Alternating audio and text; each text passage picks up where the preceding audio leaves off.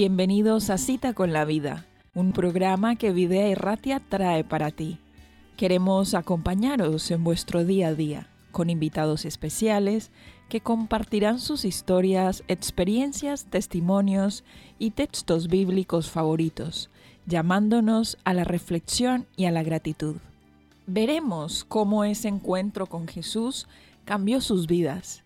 Tuvieron esa cita con la vida que queremos para todos los oyentes. No te pierdas esta hora ni este encuentro con la vida.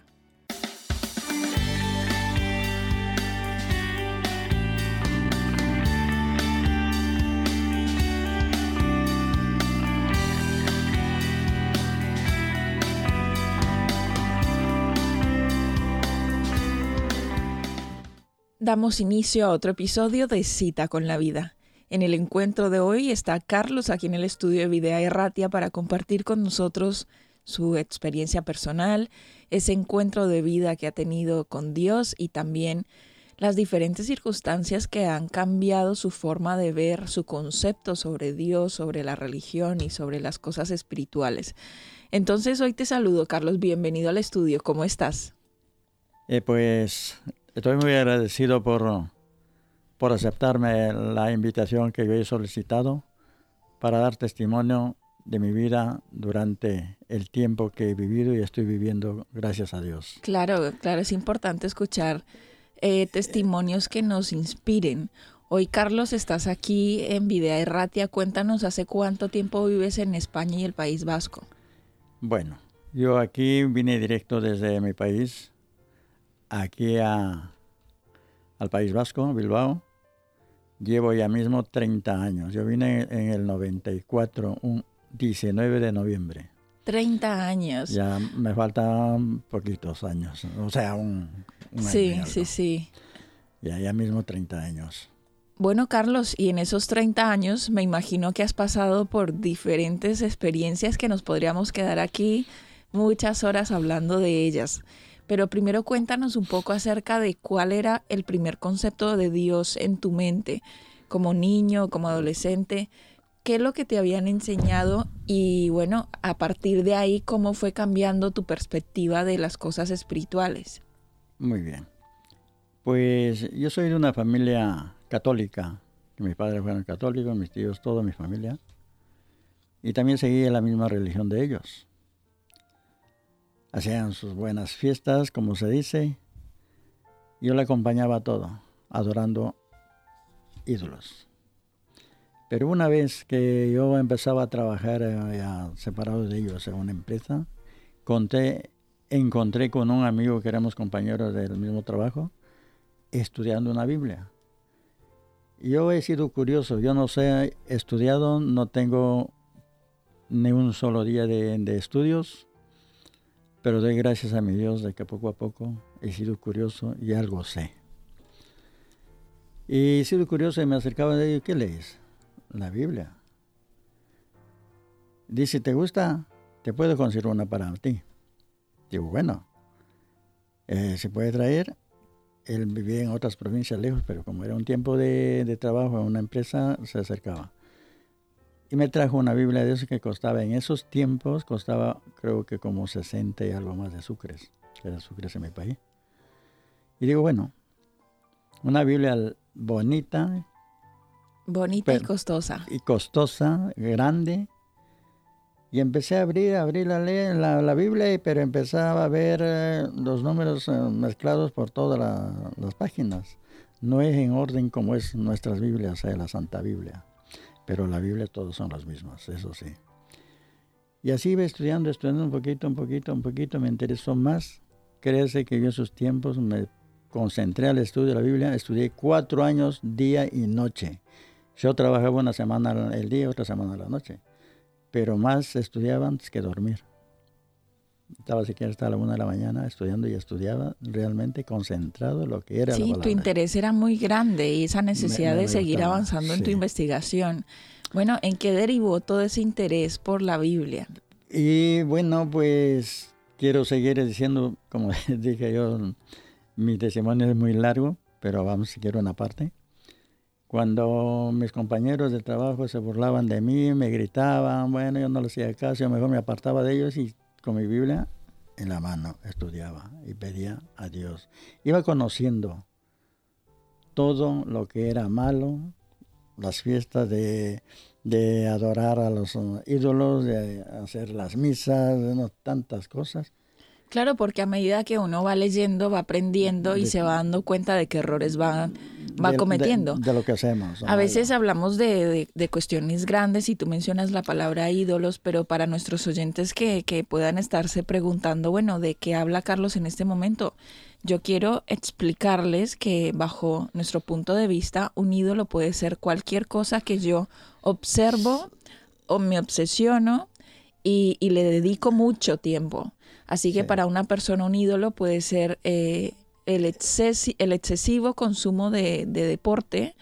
E, eso puede convertirse en tu ídolo. Sí, pero... Y, así, etcétera. Lo que, llamo los ídolos, y también está escrito en la palabra de Dios, ídolos, las imágenes. Claro. Que no son hechas veías las incongruencias entre la forma de adorar que habías eh, tenido como costumbre familiar y cómo eh, la gente, en vez de ver una representación como es una imagen, ya sea de Jesús o de otros de la Biblia, eh, no lo veían como una representación, sino que directamente le, le reclamaban milagros a, esos, a esos objetos. Y, decían que hacen milagros. Pero yo cuando llegué a conocer la palabra de Dios y conocí un escultor que hacía las imágenes para mucha gente que estaba en cola para comprar ir a vender al campo engañando que son dioses. Pero digo, ¿cómo? Este señor con una botella de, alcohol, una cajetilla de tabaco al lado y trabajando la escultura. Es decir, que la, la, persona que se supone que era inspirada para poder desarrollar estas esculturas que se convertían en imágenes para templos, era la persona que menos eh, ejemplo daba de vida, ¿no? De estilo de vida sano, de vincularse con las eh, cosas espirituales. ¿qué va, ¿Qué va a hacer él? Era un negocio de él, el trabajo de eso era para ganarse el dinero en la vida, ¿no? Pero la gente que nosotros creíamos que ese era Dios y que ese era de adorar y creer en ellos. Todo el mundo los que no conocíamos y los que no conocen hasta la vez. Bueno, cuéntanos un poquito más adelante, que se nos van los minutos y queremos saber, estamos ansiosos, ¿cómo es que conoces ya otro tipo de vida cristiana? Cuando llegué a estudiar yo la Biblia, ya le vuelvo a repetir, los cuatro años que estudié la Biblia, que no sabía ni leer ni escribir, pero Dios da ese don de sabiduría poco a poco, iba conociendo las letras, iba estudiando y dándome cuenta de lo que era. Cuando yo llegué a conocer donde dice, la palabra de Dios dice, no adoraréis a dioses ajenos, dioses falsos. Claro, si es un falso que está haciendo, ¿y cómo llevamos a tener? Hay un solo Dios cuando llegue a conocer en el libro de Génesis, quién es Dios verdadero, quién creó el cielo y la tierra y todo el universo. Entonces, en ese sentido llegué yo a cogerme todo y iba estudiando todo, todo, todo, pero no llegué a un punto de estudiar, de, llegar al al mérito del día de reposo. He estudiado todos esos tiempos. Yo llegué a estudiar la Biblia desde esa edad, cuando yo tuve 35 años. ¿En qué momento llega tu oportunidad para estudiar sobre el día de reposo? El día de reposo llegué a, entender y a comprender, gracias a Dios, en esta iglesia adventista. Yo he andado de muchas iglesias. ¿Y eso fue aquí en el País Vasco? Aquí en el País Vasco. He andado en evangélicas en algunas, testigos de Jehová, hasta con los mormones, para ver dónde estaba y todos ellos, Carlos, ven que te, te bautizamos. No estoy preparado para bautizarme. Yo quiero saber realmente claro, a dónde tú querías hacer un contraste de tus conocimientos personales, con los que te podrían estar enseñando y, y, para ver si podías seguir aprendiendo o no. Cuando estaba en Deusto, en una iglesia que ya no recuerdo el nombre, evangelita, me pusieron una prueba para estudiar apenas el libro de Juan. Tres meses que me dieron ya estaba y dije, te bautismo. Apenas llegué me pusieron la prueba para bautismo. Dije, ¿ya te vas a bautizar, Carlos? Digo, pastor, la verdad que el Señor todavía no me llama al bautismo. no me siento capaz, no me siento capaz. Y así fue, a la final. Eh, tuve una chica que me enseñó esa iglesia, me hizo conocer, estábamos saliendo con ella, pero nada de, de lo malo, ¿no? Como amigos. Y el pastor un día me llamó la atención, después del culto, dijo, Carlos, quiero hablar contigo. Digo, bueno, nos sentamos dos a dos, me hizo hacer preguntas, yo le iba contestando, y al último, pues, me dijo cosas y me sacó de la iglesia. Dijo, para ti la iglesia está las puertas cerradas. Gracias, pastor. Y le contesté yo, pero en la Biblia está escrito, digo, que a la oveja perdida no hay que tirarles. Bueno, entonces llegaste hasta un punto en el que tu búsqueda por Dios y las cosas espirituales fue bloqueada por una congregación en la cual no fuiste aceptado, Sí, porque tu búsqueda no compaginaba con los ideales y el estilo de forma de vida que ellos tenían, que ¿no? ellos tenían, correcto. Querían simplemente a miembros que aceptaran eh, lo que ellos eh, pronunciaban, pero no les interesaba a alguien como tú que investigara, Y- Sí, sí. que investigara. Yo buscaba la forma de llegar a saber lo infinito de lo que Dios manda y sus mandamientos. Y bueno, ¿Y cómo es que llegas entonces aquí a Huertas de la Villa? por la radio, Por la radio. por la radio. Ahí está el punto. Cuando Por eso vine- es que queremos tenerte aquí hoy, porque Carlos es, es miembro de la iglesia por Sí. el trabajo evangelístico que se ha Así realizado es. durante tantos Así años es. en la radio. Yo desde ese tiempo yo vivo aquí arriba donde comenté, en la calle Trauco, ahí vivía todavía, aquí vivo muchos años. Y por la radio, una amiga me dice, oye, dice, pero hay una radio aquí cerquita, yo también no conozco, dice, pero escucho esa radio por el móvil, dice, escucha. Y me pongo a escuchar, me da la dirección y a la siguiente semana ya estaba aquí en Huerta de la Villa. Muy bien. A la siguiente ya estaba ahí, porque a mí me interesaba saber y conocer. A ver si alguien podría aumentar el conocimiento que tú ya tenías. Sí. Cuando llegué allí, brazos abiertos todos, me presenté. Digo, vengo de tal iglesia, pero vengo ya Sí, desportado de ellos, porque Claro. ya me cerraron la puerta. sí. ¿Dónde? En tal parte. Bueno, muy bien. Bienvenido sea, bendito Dios. Me gustó, claro que ahí no hay el, el golpe de mano, los bailes, las danzas, tranquilo, bueno, pero bueno. Y vi que ellos ya iba ya como unos 3, 4, 6 meses creo, y nunca me pronunciaron bautismo.